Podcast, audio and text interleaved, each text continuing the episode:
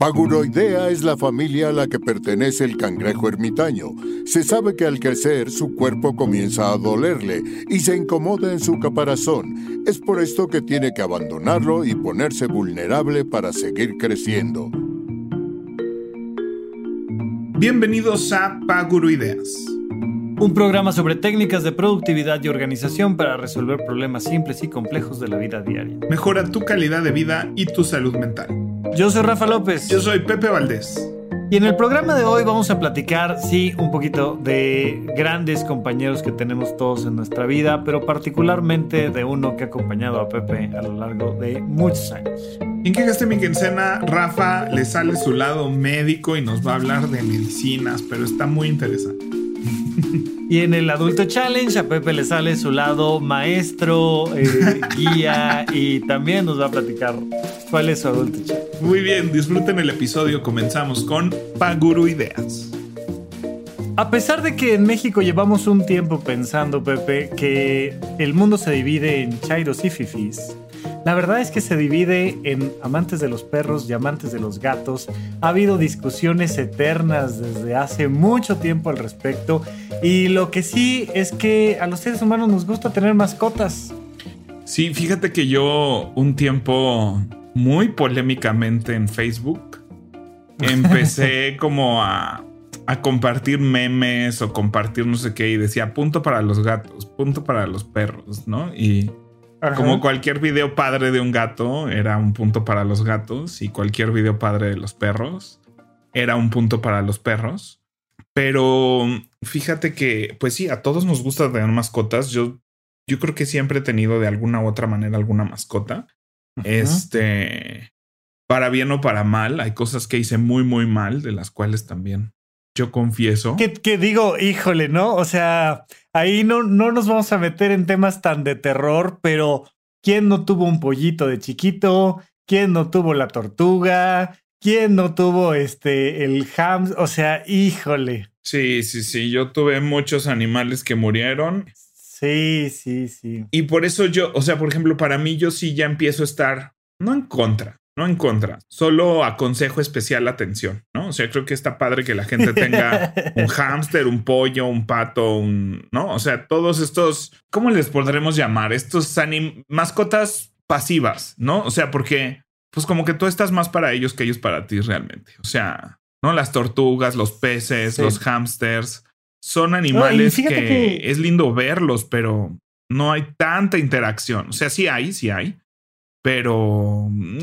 Hay incluso eh, libros que buscan definir precisamente a la mascota como un animal que sí tiene una interacción contigo, ¿no? Entonces, yo recuerdo haber tenido, yo, tuve un, gran compañero, Alan Lewis, en, en, la Facultad de Medicina. Él ya era veterinario cuando entró a estudiar medicina con, con nosotros a La Salle. Y, este, y pues había discusiones bien padres, ¿no? A mí Alan se me hacía ya un hombre viejo, o sea, ya él era el grandote que había terminado una carrera, yo creo que ya tendría, no sé, 25 años tal vez cuando entró a estudiar medicina. Ya era un anciano, güey. Entonces, teníamos discusiones muy interesantes con él y él desde esta perspectiva veterinaria decía, es que una mascota propiamente es un animal con el que interactúas. Y entonces también tenemos muchos animales con los que no, no propiamente hay esta interacción emocional, racional. Entonces, puedes tener, por supuesto, un pez, por ejemplo, que pues medianamente ahí cuando te acercas con la comida, pues un poco se emociona y tal, pero no es la interacción que tienes con un perro que viene y te despierta y le dices una palabra y ya sabe qué significa y no y es muy distinto que eso nos va llevando a cómo el ser humano pues desde hace muchísimo tiempo ha convivido pues con caballos y burros y gallinas y ovejas y lo que tú quieras pero sí hay esa división, ¿no? Y creo que de alguna manera tenemos que tocar un poco los linderos de estos otros animales que solemos tener en casa, eh, la tarántula, la serpiente, el gecko, o sea, que también existen, pero... Yo creo que la gran, gran diferencia, y esto no lo aprendí hasta, hasta que viví esta aventura que hoy les voy a contar con mi perro Otelo, este, mi perro actual. Eh, pero tiene que ver, yo creo que con todos esos ejemplos de lo que estamos diciendo, y no sé, no sé de todos, pero si existen o no en un hábitat natural. O sea, las tarántulas, las serpientes, los conejos, o sea, ¿cuáles de estos animales existen en un entorno sin humanos, ¿no? Y pueden existir en un y no nos necesitan, ¿no? Sí. A diferencia de una especie como el perro, que fue creada por el ser humano y que no existen los perros salvajes, o sea, no hay dálmatas en el Amazonas por ahí, una familia de dálmatas que es autosuficiente, que este, eso no existe en el mundo porque, mm, porque esto que aprendí yo me, me transformó a mí la percepción de los perros específicamente, Y no me sé la historia de los gatos, fíjate, pero ha de ser muy parecida.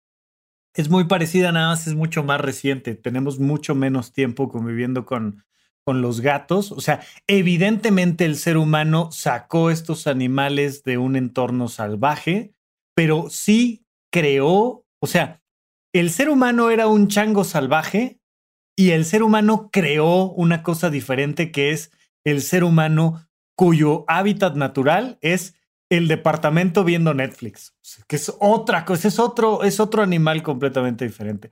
Y en ese proceso se trajo consigo al perro y al gato fundamentalmente, que claro que existían en un entorno salvaje, pero ahora el perro y el gato también se sienten a ver Netflix con nosotros y ya es su entorno natural en la ciudad. Y digo, hay ejemplos de cómo van regresando también al ámbito salvaje, pero échale.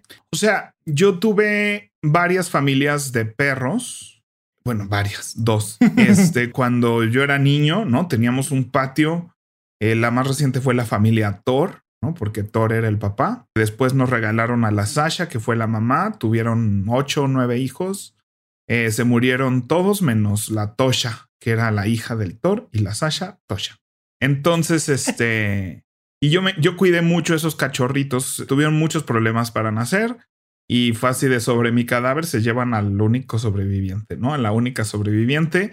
Entonces tuvimos esa familia de perros toda mi adolescencia y gran parte de mi vida adulta este, fueron muriendo, pero el haber sido una familia de perros que vivían en un patio los hacía muy autosuficientes, ¿no? O sea, sí salíamos a jugar y los acariciabas y pero ni siquiera los sacábamos a pasear, o sea, ellos convivían entre ellos, jugaban todo el día, tenían sus interacciones, este, su vida familiar, ¿no? Y nosotros les dábamos de comer y los cuidábamos y los llevábamos al doctor y todas esas cosas. Este, pero pues eran muy autosuficientes. Entonces esa era mi idea, mi concepción de tener un perro. Entonces ya en mi vida adulta, este, tuve unos hamsters, tuve unos hamsters nada más. Creo que me quedé con ganas siempre cuando era niño y no me iban a dar dinero para eso. Yo siempre quería tener estas jaulas de hamsters que tienen tubos por todos lados y que son carísimas y que compras y compras y compras y puedes extender y extender y extender el laberinto de los hamsters. Entonces fue por eso principalmente que lo hice. Yo así de ya soy adulto, ya me puedo gastar lo que yo quiera en lo que yo quiera. Ya no nadie me va a decir que no debería gastar tanto en laberintos de hamsters. Este, esa etapa de la vida. y entonces tuve esos hamsters y después dije, ¿sabes qué? Quiero, quiero compañía, ¿no? Quiero un perro y quiero un perro que me acompañe, quiero un perro que lo saque a pasear, quiero un perro que pues eso, ¿no? Que me cambie un poco. Y tal como te lo imaginaste, así llegó Telo, a la perfección. Híjole. o sea, primero, este, y aquí esto se va a poner controversial porque además no es algo que admitía muchas veces. Intenté eh, adoptar tres veces en tres diferentes eh, lugares de adopción y me rechazaron porque pones ahí cuántas horas trabajas y en qué trabajas y así, y todos me dijeron así de no puedes tener un perro. Debí de haber tomado el, el hint, ¿no? Pero renuncié a mi trabajo y dije, ahora sí, y ya estoy harto de las agencias, ¿no?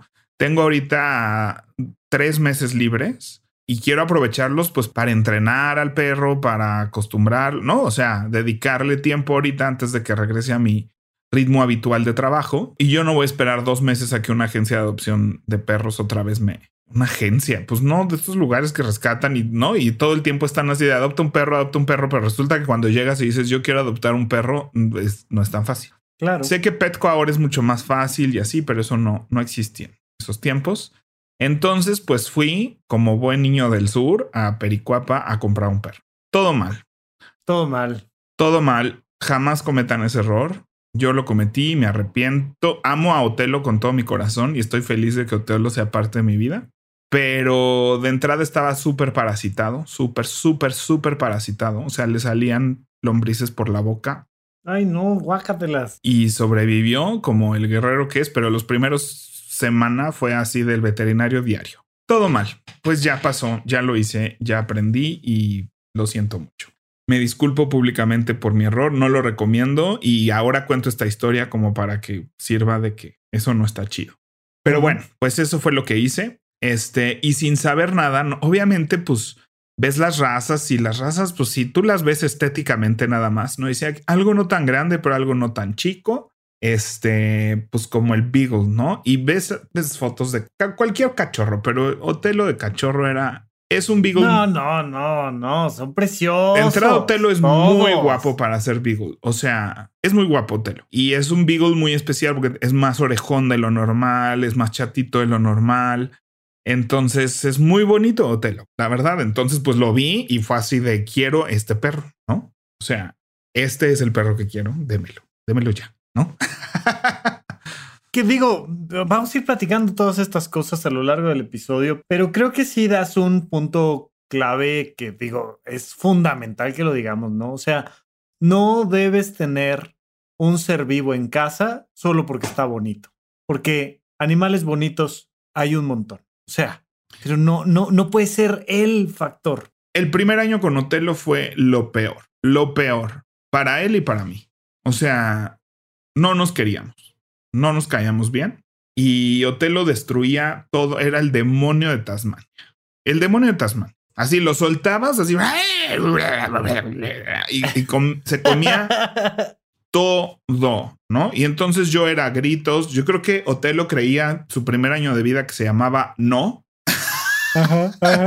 ¿No? O sea, todo era grito, todo era regaño, todo era. Y dije, no, claro, lo que necesita este perro es más espacio. Entonces me mudo, Rafa, ¿no? A un lugar donde teníamos un, este, toda una azotea para nosotros solos para que corriera yo y fuera feliz, además de sus paseos y todo. Dije, lo que le falta es espacio y un lugar donde poder destrozar a gusto o no destrozar o no tener que estar adentro del departamento. Y no, seguía destrozando todo lo que podía cuando podía. Entonces, este mínimo ya tenía yo donde separarlo de mí, pero se ponía súper mal si no estaba conmigo. Y yo decía, no entiendo, no entiendo qué está pasando. O sea, quiere estar conmigo, pero solo me hace enojar. ¿no? Que no quiere también separarse de mí también. Y ya me mudé, ya invertí, ya le mandé a hacer una casa gigante, ya, o sea, ¿qué más puedo? No, pero dije, esto no es vida para el perro ni para mí. Entonces, este, me puse a leer los libros de César Millán, me puse, y sí, sí me fueron ayudando, pero ya no me acuerdo quién. Hoy ya no me acuerdo quién me recomendó este lugar que se llama Smart Dog y me dijeron, llévalo ahí y te van a ayudar muchísimo. Entonces hablé, ¿no? Y me dijeron, sí, aquí tenemos un programa de obediencia básica, ¿no? Pero no es de que vienes y dejas al perro y te lo regresamos educado, ¿no? O sea, de entrada a las tres primeras clases vas a venir tú sin el perro. Está padre. Y luego vas a venir tú con el perro. Pues para no hacer el cuento largo, me explicaron muchísimas cosas. En esas primeras tres clases fue así como, ah, no, porque abrió la entrenadora diciendo, el perro quiere obedecerte quiere complacerte. Yo no es cierto. O sea, no es posible. Claro, que no, el mío no. El mío no. el mío está poseído por el diablo. y entonces me dice, pero pues tiene necesidades básicas y de las cuales somos responsables los seres humanos. Entonces nos explicó cómo nace el perro, ¿no? O sea, dice, primero el perro era un lobo, había lobos que seguían a los humanos nómadas que todavía no desarrollábamos agricultura, todavía no, no hacíamos pequeñas comunidades y ciudades sedentarias, sino éramos nómadas, nómadas. Entonces los lobos iban siguiendo estas comunidades para irse comiendo los restos de lo que dejaban atrás, ¿no? Y entonces estos lobos empezaron a dejar de cazar y más bien alimentarse de lo que iban dejando los humanos. Y bien sabemos que si algo nos gusta a los seres humanos es engordar lobos, o sea, eso nos encanta. Entonces, a darles de comer, pues oye. Y entonces, este, y pues empezaron a cuidar a esos humanos porque eran su fuente de alimento, ¿no? Entonces empezó a hacer ahí nació una relación entre esos lobos y esos humanos, pero pues no faltaba el lobo que también quería pues comerse al bebé, ¿no? y entonces esos lobos que se querían comer al bebé, pues los mataban evidentemente. Y entonces los humanos empiezan a separar a los lobos agresivos de los lobos mansos y empiezan a matar a los lobos agresivos y cruzar a los lobos mansos. Oye, y fíjate que aquí digo, no sé si tengas tú claro este dato, nuestro público tenga claro este dato, pero la genética de los caninos y de particularmente este grupo de lobos es extremadamente flexible. O sea, ¿cuánto tiempo crees que tenga que pasar para convertir a un can salvaje en un perrito doméstico? ¿Cómo en cuántos años crees que se puede hacer eso? No sé, yo después vi un estudio que hicieron con zorros salvajes. Correcto, sí, sí, sí, sí. Y para la cuarta camada... Ya, los tienes completamente diferentes. No, y ya, ya salieron zorros blancos, zorros rojos. Les empiezan a crecer los ojos, a hacerse más chata la nariz. O sea, su genética es impresionantemente flexible. O sea, en unos pocos años pasas de un can que es salvaje a, uno doméstico, ¿no? Cosa que no, no pasa con los gatos. Los gatos todavía tienen mucho de salvaje y su genética es así. Hay gatos que son súper caseros, súper así, Garfield. Pero la mayoría de los gatos todavía tienen una cosa ahí muy salvaje, muy, muy, muy. Y lo que pasa es que durante siglos, matar los perros y cruzar hermanos era la práctica común. Siglos, siglos. Si no es que miles de años. Desde eso hasta hace un par de siglos, el mundo de las razas de los perros era un proceso de matar y cruzar. Matar muchos perros que no coincidían con las necesidades y cruzar hermanos hasta que salieran con la colita blanca que se les necesitaba. Y si no salían con colita blanca, todos los que no salían con colita blanca, se les mataba con una mano en la cintura. Hoy pensamos muy diferente, ¿no? Pero piensa así en el medievo.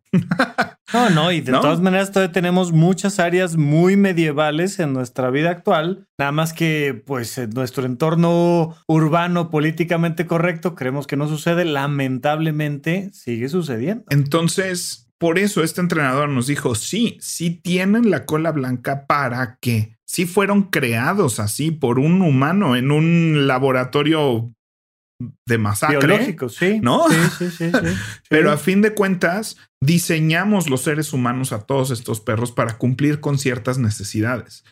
Y entonces es nuestra responsabilidad, uno, cuidarlos, ¿no? Porque nosotros hicimos esto.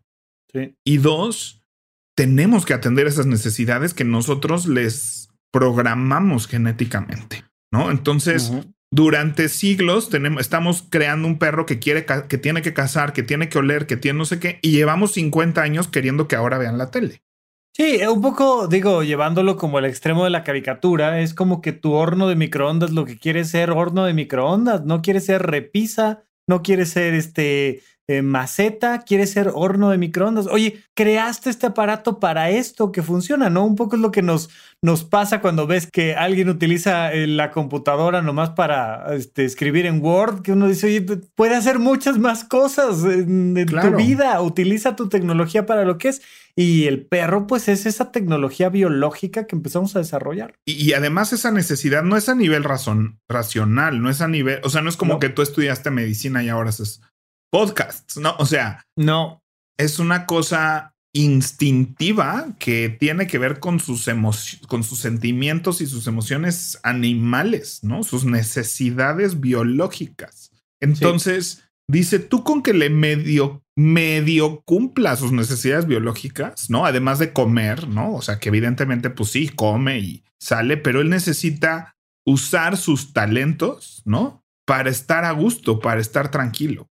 Y aplica con perro, gato, hámster o lo que quieras, ¿no? Y entonces precisamente lo que decías de los tubos de los hámsters o que mucha gente tiene su casa adaptada para que el gato ande en el techo y escale y rasque y tal, porque tienes que cumplir con esas necesidades que el animal en cuestión tenga, sea pez, sea lo que tú quieras, pero hay que responsabilizarnos de darles el contexto correcto para que no vivan una vida frustrada. Sí. Y entonces hay razas que sí biológicamente fueron creadas para estar sentadas junto a ti, junto a la reina, junto, ¿no? Pero no puedes agarrar una raza que fue hecha para correr y cazar, o sea, y sentarla. Entonces, la raza no es una cuestión de, ay, qué bonita está esa raza o qué bonito es ese perro. No, las razas importan muchísimo en este juego y entonces desde ese lugar fue, tenemos que aprender a comunicarnos con el perro y hacerle entender. Y empezaron a hablar de entrenamiento positivo, que, que yo pensé que era, no le puedes decir que no al perro, porque en los niños eso significa. Y entonces me decía, no es una cosa que no le puedes decir que no a un perro. Claro que le puedes decir que no a un perro. Me dice, pero no le estás enseñando nada. Si tú no le estás enseñando a hacer algo, el perro no está aprendiendo nada. El perro no puede aprender a no agarrar la basura. Tiene que aprender a sentarse cuando quiere la basura y ver si tú se la das, ¿no? O sea, tiene que aprender a pedir, pero es, tiene que aprender a hacer algo, no a no hacer algo. Entonces, como que eso fue toda la diferencia, ¿no? Porque yo era así, de es que agarra los calcetines, ¿no? Pues sí, pero no le puedes enseñar a que no lo agarre, tienes que enseñarle a pedir las cosas que quiere agarrar. no, y además o sea que, que a, las 7 de la mañana que me levanto, él tiene una tarea. Que la tarea puede ser venir al lado mío a esperar, o que la tarea puede ser vamos a caminar, o que la tarea puede ser, este, no, pero él, él debe de tener una tarea a lo largo de este recorrido de tu día, debe de tener sus propias necesidades, actividades, obligaciones, y entonces no va a estar usando ese tiempo para ir a agarrar los calcetines. Sí, dice, ¿cómo el perro sabe que sí puede agarrar su peluche y no puede agarrar el calcetín? O sea, para el perro, ¿tú cuál crees que es la diferencia entre una cosa y la otra? ¿No? O sea, ¿cómo quieres que distinga entre el control de la tele y el hueso? O sea, el perro no, no puede distinguir, ¿no? ¿Y cómo quieres que el perro te... Ya le enseñaste al perro a preguntarte, ¿puedo agarrar esto? ¿No? ¿Me interesa esto? ¿Puedo? Si tú no le has enseñado cómo te lo pida, no, no esperes que el perro te lo pida. Y al contrario, si ya le diste tres juguetes, pues ve otra cosa medio parecida a eso y dices, eso es un juguete y lo agarra, ¿no? Y entonces tú le gritas, le pegas, ¿no? Y el perro no sabe ni qué está pasando. Tú le podrás regañar todo lo que quieras, pero el perro no tiene ni idea de qué hizo mal. ¿No? Si tú llegas a tu casa y está todo el departamento miado, cagado y volteado de cabeza, y tú lo empiezas a regañar, el perro está así de, ¿qué está pasando? ¿Por qué me están regañando? Si yo estaba ya aquí dormido en el sofá y llega el dueño, me ve dormido en el sofá y me empieza a gritar. sí, no te estoy gritando porque estés dormido en el sofá, te estoy gritando por todo lo que hiciste antes, pero el perro no sabe eso. Entonces, explicarme todo eso fue el día y la noche. El día y la noche, porque además resulta que Otelo es un genio de la obediencia canina. O sea, es muy, resulta que es un perro muy inteligente. Y se lucían todas las clases, o sea, era así el, el de 10 estrella y palomita. Hicimos un tiempo agility, que es esto de brincar por rampas y meterse en túnel. Y es muy bueno en agility. Es más agility que yo, definitivamente. este.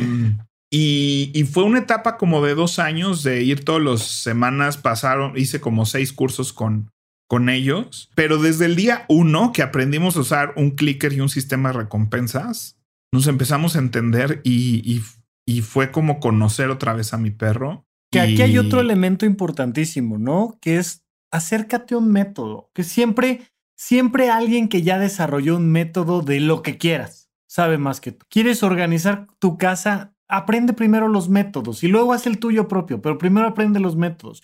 ¿Quieres hacer una tesis, que es algo de lo que, por cierto, tú y yo tenemos que platicar después, pero, oye, ¿quieres hacer una tesis? Hay métodos para hacer eso. No, así, así. Es, es como tener un perro bravo y no saber nada de perros, el ponerte a hacer una tesis que nunca has hecho. Y de, Oye, ¿quieres hacer cualquier cosa? Tener un perro, tener un gato, tener un pez. Busca cuál es el método, porque hay gente que sabe explicarte el origen, los principios básicos, los elementos fundamentales y dejémonos de opiniones y vamos a preguntarle a los expertos. Híjole, pues es que yo lo tuve que aprender a la mala y por eso cuento mi historia. Que gracias a Dios di con Smart Dog y con Liz, que fue muy amorosa, pero también fui honesto y desde ese lugar pudimos trabajar y no fue difícil. O sea, nomás fue el saber cómo usar un clicker. O sea, fue muy impresionante porque era un perro que le costaba. Ahora también aprendí que se tiene que, que es un perro perro. ¿No? O sea, hay perros y razas más humanizadas y Otelo no es el caso, ¿no? O sea, Otelo le gusta convivir con humanos, le gusta jugar con humanos, pero es un perro. Pero lo sientes como más salvaje. Pero es un perro que necesita convivir con otros perros, o sea, y jugar como perro con otros perros. Y claro que hace la pelota y claro, claro que hace el fetch y hace cosas de obediencia y hace sus gracias y se tira al piso y rueda y se hace el muertito y todos estos juegos que tiene con los humanos, ¿no? Y le gustan, los disfruta, se pone muy feliz de que vamos a empezar a... O sea, yo saco el clicker y, y,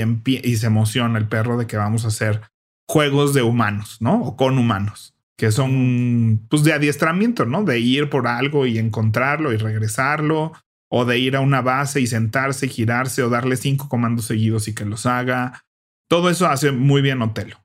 Pero lo que él disfruta más todavía es agarrarse a revolcones con otro perro. O sea, y correr y pelear y jugar y, y cazar y, o sea, eso le encanta a Otelo.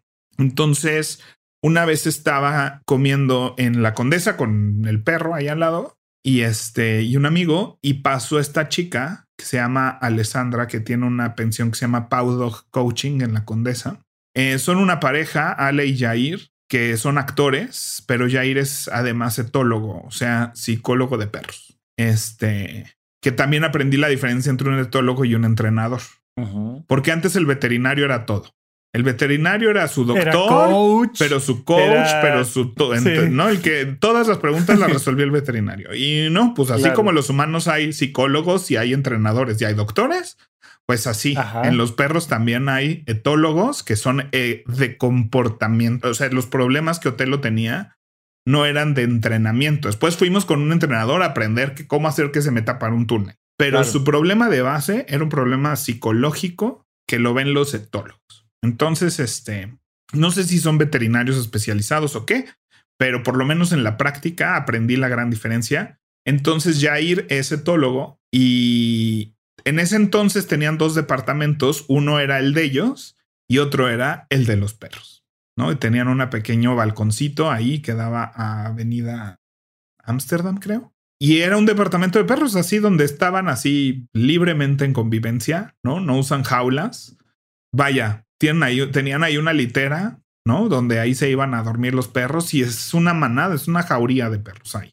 Y son perros grandes, o sea, no aceptan chihuahuas, no aceptan este, ¿no? No vaya. Es para ligas mayores. Es este de Beagle para arriba, ¿no? O sea, todos son perros grandes y de alta energía. Entonces, este perro que no aguanta así las corretizas en los parques y esas cosas, no, ahí no funciona.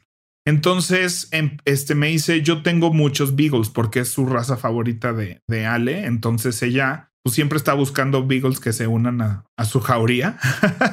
Es que los Beagles particularmente son perros difíciles, o sea, requieren altos niveles de energía, requieren gente que sepa manejarlos, requieren gente con paciencia, o sea, simplemente por el tipo de ladrido que tienen que parece, pareciera como si los están asfixiando, ¿no? Son, son perros que tienen sus, sus complicaciones y pues ahí va Pepe Valdés a tener a su perro Beagle. Ahí voy yo. Entonces, empecé a llevar ahí a Otelo y, o sea, y ves los videos de este que les toma luego Ale y dices, qué maravilla, ¿no? Y, y cuando regresa a la casa es el perro perfecto, ¿no? O sea, este, porque aquí, pues yo en, en, cuarentena, pues traté de que jugáramos muchísimo, ¿no? Mejoró cañón en todas sus habilidades para juegos de humanos, ¿no? O sea, Logramos nuevos trucos, nuevas habilidades, hacíamos un poquito de agility que ahí yo le ponía cubetas y así en la azotea para que jugáramos y entretenerlo porque estuvo toda la pandemia conmigo, porque como no salía de la casa, pues no tenía motivos para llevarlo. Y este, y todavía no estaba, no me sentía seguro que conviviera con otros perros. No sabía todavía cómo fue. Eso fue hasta final del 2020 que lo llevé. No, y cuando llega, pues es una fiesta, porque además lleva seis años yendo ahí. Entonces hay muchos perros ahí que son sus amigos literal de toda la vida, ¿no? O sea, y que pues sí, estaba acostumbrado a pasar mucho tiempo con ellos. Entonces es, es una cosa muy padre. Y hay gente que me, o sea, hay gente que todo el tiempo me pregunta, pues como tú, Rafa, ¿no? Yo lo en la pensión. Ay, pobrecito, ¿no? No, no, es el más feliz. No, pobrecito que tener que, que, tenga que estar sentado junto a mí, junto a este escritorio todo el día. O sea, eso, eso, pobrecito. Y, te aventaste de alguna manera como el tiro de quedártelo, porque conozco bastantes personas que van en su sexto perro que compran o adoptan y que tres meses después ya no soportan y que al cuarto mes ya regalaron. Pero de verdad que lo han hecho seis veces. Y en cada una de esas ocasiones no ha pasado el momento donde digan, bueno, ya, y si aprendo a tenerlo, ¿no? Y si, y, si me comprometo a darle lo que requiere, etcétera, etcétera. Pero, pero es muy importante y creo que, creo que vale la pena, después de la, la historia un poco de Otelo y demás, que nos metamos como a las recomendaciones generales para cualquier tipo de mascota. O sea, oye, voy a tener una tarántula. ¿Qué sabes de tarántulas? O sea, me encanta esto que me dices, ¿no? En, Smart Dog, de primero tú sin perro. O sea, antes que otra cosa, el tema de tener una mascota parte de ti y de informarte, como prácticamente todo en la vida. Y entonces, pues tener la posibilidad de decir, ¿Por qué? Creo que todo parte del objetivo. ¿Para qué quieres tener un animal en casa? ¿Cuál es, ¿Cuál es la función que quieres que cumpla ese animal en casa? Ay, es que está bonito. No, es la correcta, ¿no? O sea, ve, convive con otro, encuéntrate con quién, regala paseos en un lugar donde adopten perros, lo que tú quieras. Pero el perro va a venir a formar parte de tu familia o el gato va a venir a formar parte de, tu familia o incluso si tienes serpientes, si tienes tarántulos, si tienes lo que sea, antes que otra cosa hay que informarse y hay que acercarse a las personas que sí saben. Y más allá, sí, sí, sí creo que más allá de ver videos de YouTube que yo había, empecé a ver, ¿no? Claro. Pero no fue hasta que hablé con un ser humano, con mi caso en específico, o sea, es como nunca llevar a tu hijo al doctor y solo estar viendo videos de YouTube para ver qué tiene. ¿No? O sea, no funciona así. Este, necesitas ayuda profesional en el camino. Si no, en todo el camino, en la toma de decisiones, en los, o sea, piensa que antes de, de escoger un perro y una mascota, acércate a un profesional que te ayude a escoger una raza, que te ayude en un proceso de adopción, este, también yo 100% recomiendo que adopten. Yo sé que los cachorros son hermosos, hermosísimos. Y, y, como que queremos adoptar siempre cachorros. Pero yo ahorita mi recomendación es, o sea, necesitas, necesitas así compañía, adopta un perro de seis años. O sea, de verdad, de, ya que ya que esté más grandecito y ya, ¿no? O sea, ya, ya pase todo eso. Sí es muy bonita la cachorrez, pero la interacción no es diferente. ¿eh? O sea, no es como un niño que, que vives otras cosas de niño. Acá, de verdad, bríncate la etapa donde no puedes enseñarle a hacer del baño todavía. Y se tiene que miar y cagar en tu departamento. O sea, porque no puedes todavía enseñarle a hacer afuera. Punto. O sea, hay por lo menos ocho meses de vida donde no le puedes enseñar a hacerse. Habría, habría quien tiene la opinión opuesta. ¿eh? Pepe, hay muchos entrenadores que dicen que inmediatamente, pero creo que. O sea, de entrada hay tres meses, en teoría hay tres meses donde no lo puedes sacar del departamento porque no ha entrado todas sus vacunas y demás. Para empezar, ¿no? Entonces ahí ya son tres meses de limpiar pipis y popos todos los días en tu departamento. Para empezar. Y ya de ahí que lo empieces a sacar, pues es un proceso. O sea, de ahí a que no tengas que limpiar una pipi en tu departamento es un proceso. No, y además si pasan por su adolescencia, ¿no? O sea, se ponen rebeldes y más o menos por ahí de los dos años ya empiezan como medio a calmarse, pero pues son jóvenes, sí, ¿no? Y, y, sí la personalidad también, ¿no? A través de, de esta adopción ya poquito más grandecitos, pues ya te brincas algunos puntos. Vaya, sobre todo eh, creo que, creo que para empezar es una buena recomendación. También eh, digo, y esto es terrible, ¿no? Cuando sean adoptados o comprados, cuando más perros llegan a, a, las casas, al menos aquí en la Ciudad de México, es en época de reyes. Y entonces esta idea de que le estás regalando un perro a un niño está completamente fuera de lugar. Eso no existe. O sea, no le puedes dar a un menor de edad la responsabilidad de cuidar a un ser vivo. Por más que le digas, y va a ser tu perro, y tú le vas a dar de comer, y es el adulto el que va a estar cuidando a los dos y el que tiene que hacer que el niño comprenda que es un miembro de la familia que requiere de atenciones y de responsabilidades y el adulto va a tener que estar supervisando eso porque también me he topado, ¿no? Desde la, desde la terapia, me he topado muchas familias con, ay, pues es que él dijo que lo iba a cuidar y ahora no quiere sacarlo a pasear a las seis de la mañana. Pues por supuesto que no quieres un niño, es una niña que tiene siete años, ocho años y que tú le trajiste un regalo de reyes así como si fuera cualquier otro de sus juguetes que puede dejar por ahí abandonado. Y lo pusiste, tú lo pusiste en la categoría de juguete. Tú lo pusiste. Claro. O sea, al haberlo regalado en lugar de un Nintendo, tú pusiste al perro en la categoría juguete. Este, y creo que eso es un problema, o sea, creo que eso... Y es un problema que yo viví hasta bien grandote y bien adulto, ¿no? Que entendí que no era, que era una relación y no era una cosa para yo resolver mis necesidades, ¿no? Y creo que este, agradezco ese aprendizaje para bien o para mal. Agradezco haberme topado con la ayuda correcta en el momento más crítico, pero pues también tuve que asumir responsabilidades y que, ¿no? Y que de verdad hay muchísima gente que me juzga porque la mitad, porque Otelo pase la mitad del tiempo en la pensión y la mitad del tiempo conmigo. Muchísima gente así como... Pero, es así de tú no sabes, o sea, yo sé lo que es mejor para mi perro, neta, ¿no?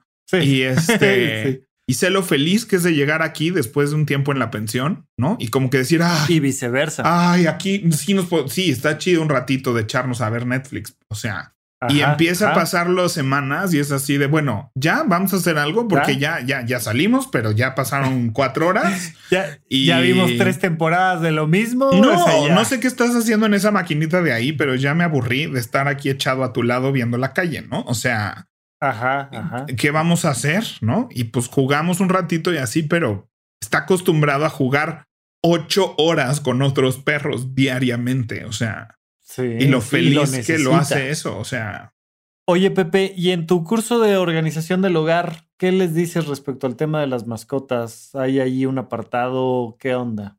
Pues fíjate que este, hablamos nada más como de, de la documentación y, cómo llevar sus calendarios como de cualquier hijo y así, sus papeles y demás. Es que también es importante porque hay que entender que tienen cosas calendarizadas y entonces ya platicamos un poquito del tema del calendario. Pero fíjate que una de las cosas que yo agradecí de empezar a llevar a, mis perros a bañarse a Petco, porque pues, he, pasado por diferentes opciones. Una que me hizo decir, ¿sabes qué? Sí, aquí me voy a quedar. Y, obvio, hoy en día, después de conocerte y haber convivido con todas estas técnicas y métodos de organización y productividad, ya sé que tengo otras alternativas, pero me gusta que en Petco me dicen, no olvide que en un mes se le van a vencer sus vacunas. Entonces, por favor, vaya planeándolo porque no lo vamos a recibir aquí sin vacunas. Dije, bueno, está padrísimo porque ellos en su computadora tienen una alarmita que les brinca cuando le toca.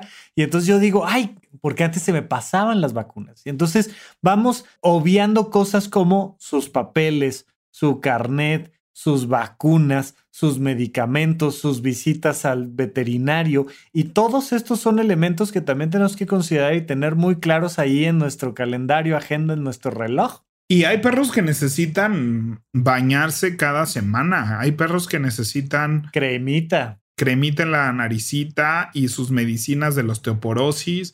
Hay razas que genéticamente vienen con problemas de salud implícito, ¿no? Los bulldogs los galgos, ¿no? Estos que son como flacos, flacos, flacos, altos, altos, altos, curvos, curvos, curvos. son la cosa más delicada y necesitan tener una calcificación muy detenida, una dieta muy específica, ¿no? De estar pesando ingredientes y de, no, nada de que le voy a dar. Y si se los quieres dar de, de Vaya, en Petco tú ve la sección de alimentos congelados y ve lo que cuesta eso.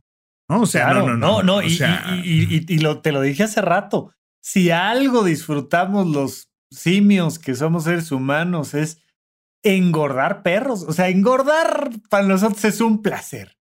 Y eso no es querer a, un animal. Y entonces habrá unos, digo, en general la, la obesidad.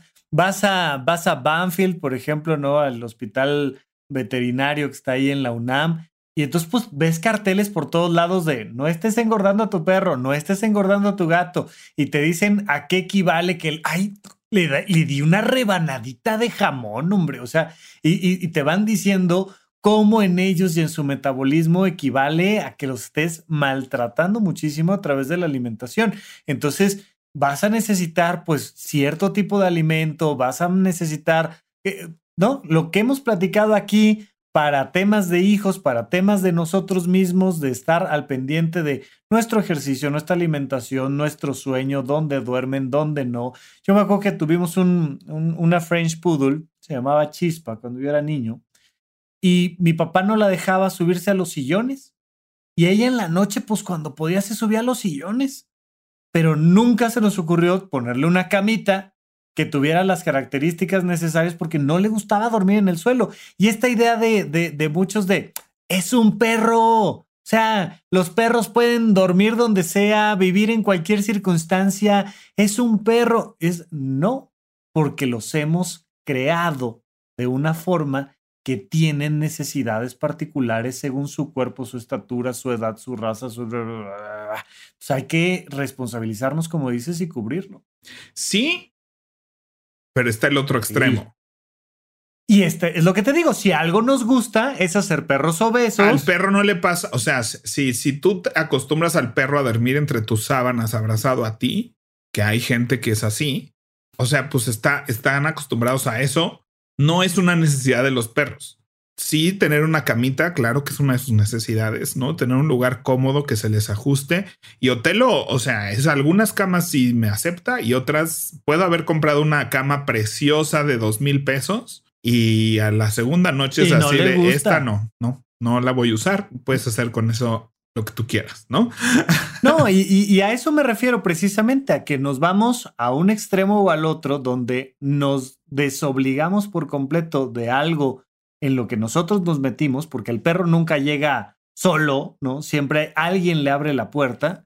Y está el otro extremo donde los hiperhumanizamos e incluso a un humano no le haría bien todas esas cosas que le hacemos como darle de comer todo el tiempo, como ponerle ropa de absolutamente todo, como de, o sea, hay, un montón de circunstancias y cosas que hacemos con los perros que en los extremos también está mal. Entonces, vaya, por eso digo, acércate a quien sí sabe de perros, de gatos, de tarántulas, de pollos, de tortugas. Hoy quiero tener tortugas, maravilloso. ¿Qué tipo de tortuga? Porque hay tipos de tortuga. Y hay tortugas de agua y hay tortugas de tierra. Oye, quiero tener pescados. ¿Qué tipo de pescados? O sea, disfruta que son perros. no los humanices. O sea, disfruta lo padre de las interacciones entre el perro y el humano, que son interacciones que no puedes tener con un humano.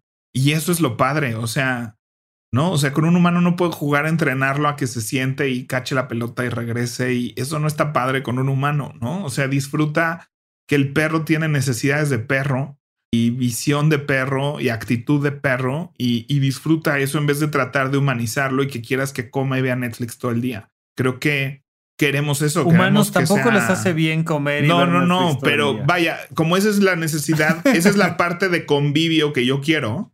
Sí, sí, sí. Y, no me puedo llevar al perro a la universidad a, ¿no? a platicar, a dar clase. No, ni a trabajar, no, Entonces, mientras yo sí estoy trabajando, quiero que el perro descanse. Y cuando yo llego a descansar, quiero que el perro descanse conmigo. ¿No?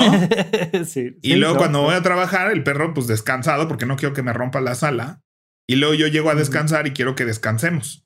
O sea, claro. Esa era mi expectativa de Otelo, ¿no? Y fue cuando me dijo la, la entrenadora, no mames, ¿no? O sea, el perro también quiere trabajar, oye.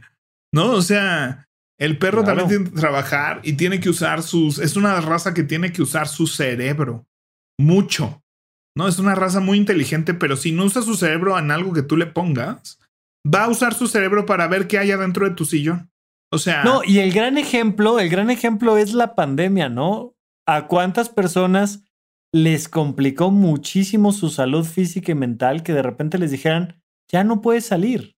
Y muchos perros que necesitan, así como los seres humanos, salir a caminar y de fiesta y no sé qué y tal, ir a trabajar y tener juntos y regresar y subir y bajar, de repente que te dicen, pues te encierras, brother, por la pandemia. Pues hay muchos perros que, digo, hasta, hasta niveles de violencia propiamente, pero, pero aquí como en un sentido más básico, decir, yo vivo encerrado en este departamento, no salgo nunca y no quieres que haga nada, que, que, que no me frustre, que no muerda, que no ladre, que no nada. ¿Cómo?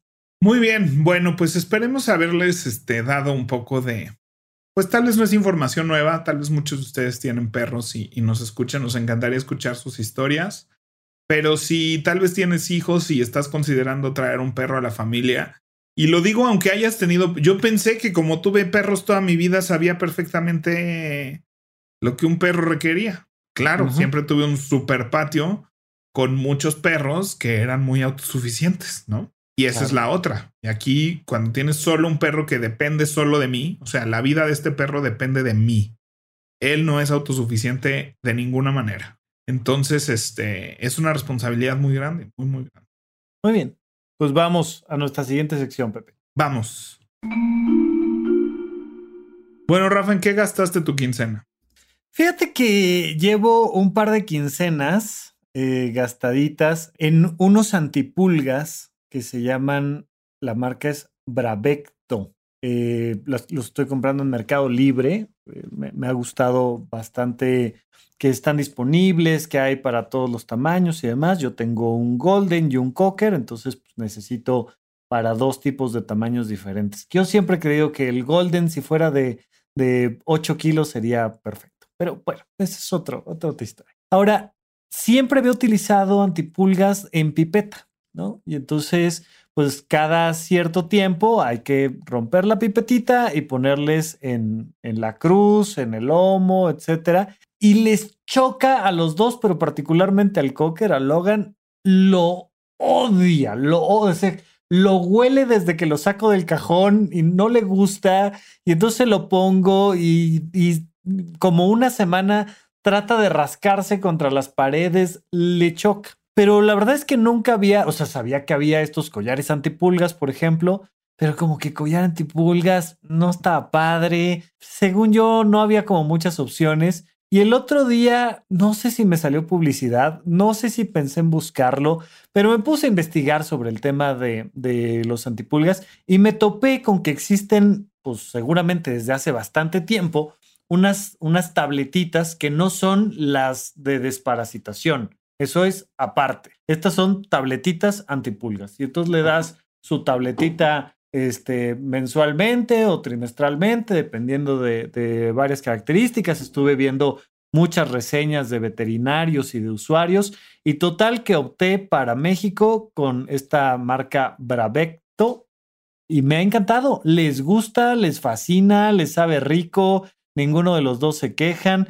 Ya pasamos la, bueno, estamos eh, todavía en temporada de lluvias, pero ha estado lloviendo bastante, salen a la UNAM a caminar, a correr, etcétera, y han estado muy bien. Y estoy muy contento con el producto, la verdad. ¿Y es algo que tú aplicas? O sea, es algo que tú estás Sí. Pero el, el, el- la pipeta antipulgas es algo que tú aplicabas, así de yo voy a Claro. comprar y aplicar y así. Yo voy y compro mi frontline y entonces este abro mi cajita con mis manitas y rompo la pipeta y se la pongo yo, claro. Yo le dejo ese trabajo a los veterinarios. la- O sea, No, con sí, sí, vacunas sí, toca. también. Y creo que No, alguna vez, creo que alguna vez este, en el baño de Petco, o sea, ahí donde los bañan, le puedes decir. Lo que le cuesta ahora a Otelo es que le corten las uñas. Yo creo que lo lastimaron algún recientemente En ¿y alguna de quiere? esas y a veces no se deja y entonces tengo que ir yo con el veterinario y entre los dos detenerlo y así no le Ah. Las vacunas me encantaría ponérselas yo. O sea, estudiando medicina tuve que manejar perros a nivel médico como parte de, de la formación. Entonces, pues, el, el chequeo. Yo lo que pueda hacer yo, lo hago yo. Una vez le bueno, tuve pues que. es que eres médico para empezar, ¿no? Yo es así de, ay, no, no, yo le pago a un profesional que lo haga, yo no. Una, una vez a Logan, este, lo dejé tantito así descuidado cuando era mucho más joven. Yo tendría como un año y medio, tal vez, una cosa así. Y de repente llego y me encuentro con que se había comido el 90% de mis audífonos de cable. Entonces, que me encantaba, había, había un programa o hay un programa, no sé. Que se comió mi perro. Ajá. Mi perro se comió qué, ¿no? O sea, y porque se come cualquier cosa. Entonces de repente llego, lo veo en la cama y así nada más salía tres centímetros de los audífonos y dije, el perro se comió los audífonos. Pues ahí van para afuera los audífonos. O sea, es muy parecido a una sonda nasogástrica que los médicos ponemos con bastante frecuencia. Y ya salieron los audífonos completitos, pero dije, bueno, si no fuera yo doctor y no hubiera usado sondas nasogástricas tantas veces, yo hubiera salido corriendo al hospital a ver qué onda. Y todo fue nada más de jalarlo con cuidado. Oye, ¿fue en Horizonte 1 donde fue el mi conejita se comió el internet? ¿No fue en Horizonte 1 o fue en Desafor? Ay, ¿con quién fue? ¿O fue en mi clase? Seguro. No sé, pero en esta semana alguien me dijo así, lo que pasa es que mi coneja se comió el internet y yo, ¿qué? y es así que la coneja se mordió los cables. Sí, ya me acordé, fue un alumno, fue un alumno mío del TEC. Se comió los cables de, que, que, hacen que haya internet en la casa, ¿no? Ajá, y entonces me dijo, perdón, no me he podido conectar porque mi coneja se comió el internet. Y yo le dije, es la versión 2021 del perro se comió la tarea. El perro se comió la tarea.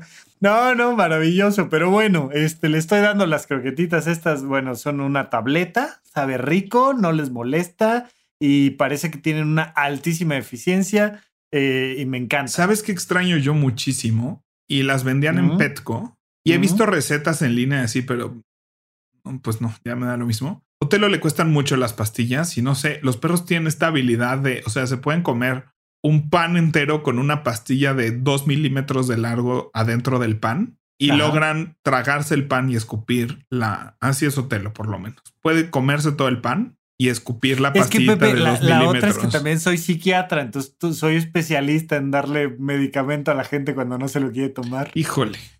Y vendían, vendían en Petco antes unas este, bolsitas, o sea, se llamaban, se llamaban Peel Pockets. Ok.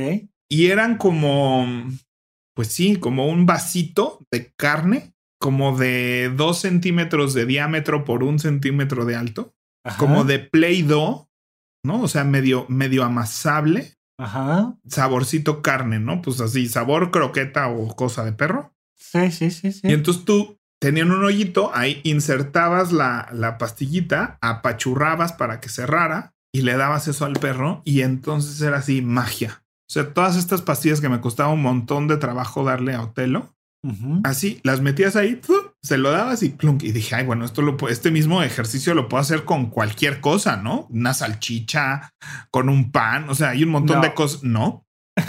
y el otro día que le, que este, que le recetaron unas medicinas, dije, ay, perfecto, ahorita paso por unas pill pockets y así de, ya no hay, ya no hay. Las busqué en línea y no las encontré. Y yo así de, no, porque Ay, qué caray. Bueno, pues eso, Pepe. Vámonos este, a nuestro adulto, challenge. Pues yo creo que este adulto challenge es para la gente que tiene perros y yo lo voy a poner sobre la mesa porque para mí fue lo que transformó y mucha gente no sabe usar esto ni, ni y tiene perros muy bien portados, entonces cree que no no necesitan y no lo necesitan tal vez, ¿no? Pero es un gran es una gran herramienta y un gran descubrimiento. Y no sé si tú alguna vez lo has hecho, pero usar clicker y entrenamiento positivo. Además del clicker suena bonito, se siente bonito. Ese clic clic que haces está padre, o sea, padre. Un poco como cuando te pones a reventar burbujas, ya sabes, este los envoltorios estos. El clicker es bonito, el clic clic. Yo tengo que ser muy cuidadoso porque para Otelo ya significa algo ya significa algo el clicker. No, no, no, es algo muy bueno. Le digo su control remoto y yo, ay, yo te lo dejé tu control remoto Pero para Otelo el click significa que hizo algo bien y que va a recibir un premio.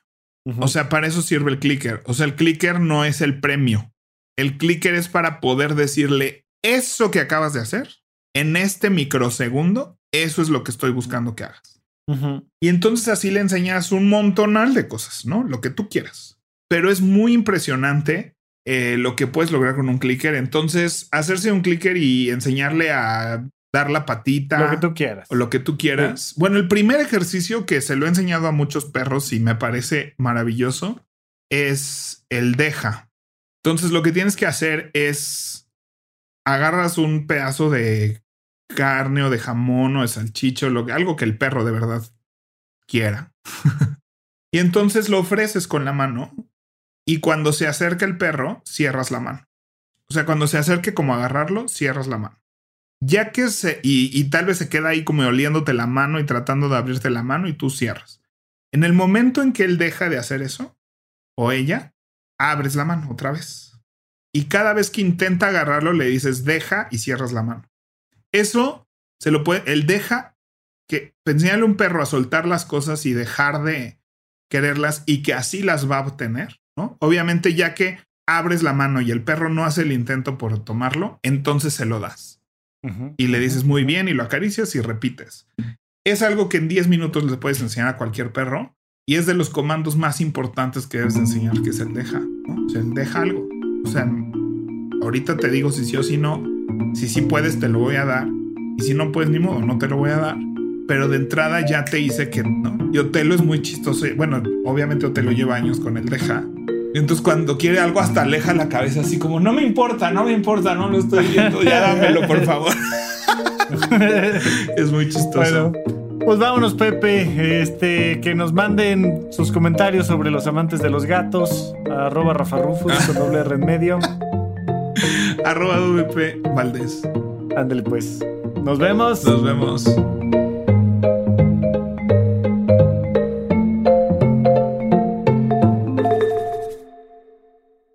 Este episodio fue producido por Saúl Cortés Nogués, Mariana GCA.